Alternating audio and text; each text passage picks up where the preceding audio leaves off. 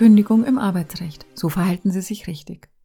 Aus welchen Gründen darf der Arbeitgeber kündigen? Welche Fristen müssen bei einer Kündigung eingehalten werden?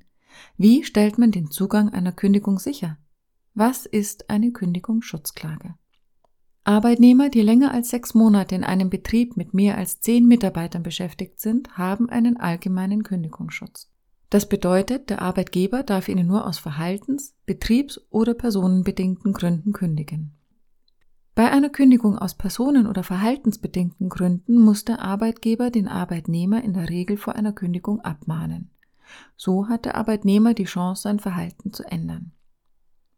Bei einer betriebsbedingten Kündigung aus dringenden betrieblichen Erfordernissen muss vom Arbeitgeber eine gerechte Sozialauswahl getroffen werden. Das heißt, der Arbeitgeber muss aus sozialer Sicht entscheiden, wem er kündigt.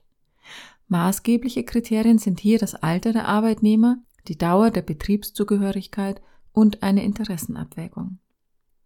Für bestimmte Personen gilt ein besonderer Kündigungsschutz, etwa für Schwerbehinderte, Schwangere, Mütter oder Väter in Elternzeit oder in Pflege- oder Familienpflegezeit, Betriebsräte und Betriebsbeauftragte wie Datenschutzbeauftragte.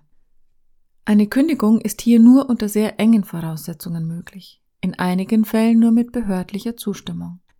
Arbeitnehmer, die weder unter den allgemeinen Kündigungsschutz fallen noch zu einer Personengruppe des besonderen Kündigungsschutzes gehören, können vom Arbeitgeber jederzeit und ohne Grund gekündigt werden. Vor jeder Kündigung muss der Betriebsrat angehört werden, sofern er im Unternehmen vorhanden ist. Unterrichtet der Arbeitgeber den Betriebsrat nicht oder versorgt er ihn mit falschen Informationen, ist die ausgesprochene Kündigung unwirksam.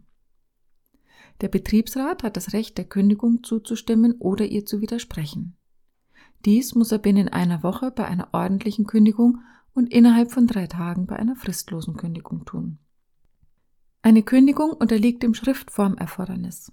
Aus diesem Grund ist eine mündliche Kündigung immer unwirksam.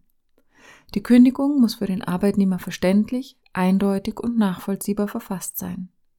Ein Kündigungsgrund muss nur im Ausbildungsverhältnis und im Mutterschutz angegeben werden.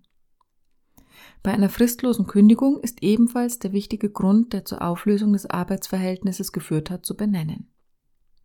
Bei einer Kündigung müssen die geltenden Kündigungsfristen beachtet werden. Wird eine fristlose Kündigung erklärt, endet das Arbeitsverhältnis sofort. Bei einer ordentlichen Kündigung gilt die gesetzliche Kündigungsfrist von vier Wochen zum 15. oder zum Ende eines Kalendermonats. Diese Kündigungsfrist verlängert sich mit zunehmender Dauer der Betriebszugehörigkeit. Für den Beginn der Kündigungsfrist ist der Zugang der Kündigung wichtig. Der sicherste Nachweis über den Zugang der Kündigung ist, sich den Erhalt der Kündigung vom Arbeitnehmer persönlich quittieren zu lassen. Ansonsten ist ein Einschreiben mit Rückschein ein geeigneter Nachweis für den Zugang der Kündigung. Sobald Sie als Arbeitnehmer das Kündigungsschreiben in den Händen halten, müssen Sie sich innerhalb von drei Tagen bei der Agentur für Arbeit als arbeitssuchend melden. Kommen Sie dieser Meldepflicht nicht nach, drohen Kürzungen beim Arbeitslosengeld. Wenn die Kündigung des Arbeitsverhältnisses im Briefkasten liegt, löst das bei fast allen Arbeitnehmern große Sorgen und existenzielle Ängste aus. Jetzt gilt es, sich genau zu überlegen, was Sie erreichen möchten. Wollen Sie die Kündigung einfach akzeptieren?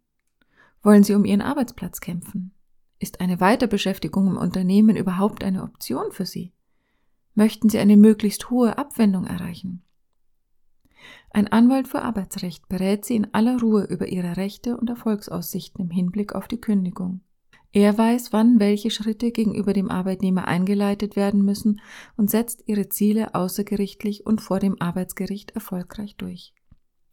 Wer sich gegen eine Kündigung wehren möchte, muss innerhalb von drei Wochen nach Zugang der Kündigung eine Kündigungsschutzklage erheben. Nach dieser Frist gilt die Kündigung als wirksam, selbst wenn sie unwirksam war und Sie haben keine Möglichkeit mehr gegen sie vorzugehen. Außerdem erhöht die Erhebung einer Kündigungsschutzklage die Verhandlungsposition gegenüber dem Arbeitgeber. Zusammen mit der Kündigung stellen sich für den Arbeitnehmer viele weitere Fragen, etwa nach der Anrechnung von Überstunden, Resturlaub, Sonderzuwendungen und dem Anspruch auf Erteilung eines Arbeitszeugnisses. Überprüfen Sie, was Ihnen laut Arbeitsvertrag, Tarifvertrag oder Gesetz zusteht und fordern Sie dies beim Arbeitgeber ein. Diese Fehler unterlaufen Arbeitgebern immer wieder und führen oft zu unwirksamen Kündigungen. Verhält sich ein Arbeitnehmer am Arbeitsplatz falsch, darf der Arbeitgeber ihn nicht sofort kündigen. Vor einer Kündigung muss er den Arbeitnehmer erst abmahnen und ihm die Möglichkeit geben, sein Verhalten zu ändern. Eine Kündigung aus persönlichen Gründen ohne vorherige Abmahnung ist in der Regel unzulässig. Hat der Arbeitgeber im Kündigungsschreiben und gegenüber dem Betriebsrat eine falsche Frist angegeben, kann das zu Problemen führen. Bei einer fristlosen Kündigung muss der Arbeitgeber innerhalb von zwei Wochen nach dem Fehlverhalten des Arbeitnehmers kündigen.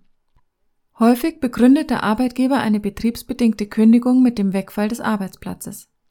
Hier gilt es genau zu prüfen, ob der Arbeitsplatz wirklich weggefallen ist und ob es im Unternehmen keinen anderen freien Arbeitsplatz gibt, an dem der Arbeitnehmer eingesetzt werden könnte. In diesem Fall wäre eine betriebsbedingte Kündigung unwirksam. Vor allen Kündigungen muss der Arbeitgeber den Betriebsrat informieren und ihn anhören. Wurde der Betriebsrat nicht angehört oder wurden ihm falsche Informationen übermittelt, führt dies zur Unwirksamkeit der Kündigung. Gekündigte Arbeitnehmer sollten sich daher immer beim Betriebsrat über die Unterrichtung durch den Arbeitgeber erkundigen. Bei Kündigungen im Arbeitsrecht spielt der Faktor Zeit eine große Rolle. Zögern Sie bei einer Kündigung im Arbeitsrecht nicht lange und lassen Sie sich von einem erfahrenen Anwalt für Arbeitsrecht über die nächsten Schritte beraten. Häufige Fragen bei Kündigung des Arbeitsvertrages. Muss eine Kündigung begründet werden? Eine Kündigung muss nur im Ausbildungsverhältnis und im Mutterschutz begründet werden. Was bedeutet die Kündigungsfrist? Die Kündigung vom Arbeitsvertrag muss laut Gesetz mindestens vier Wochen betragen und kann entweder zum 15. oder zum Ende eines Kalendermonats erfolgen. Die Länge der Betriebszugehörigkeit kann die Kündigungsfrist verlängern. Wer muss eine Kündigung unterschreiben? Wer den Arbeitsvertrag unterschrieben hat, darf auch die Kündigung unterschreiben. Bei Bevollmächtigten immer auch die Vorlage der Vollmacht bestehen.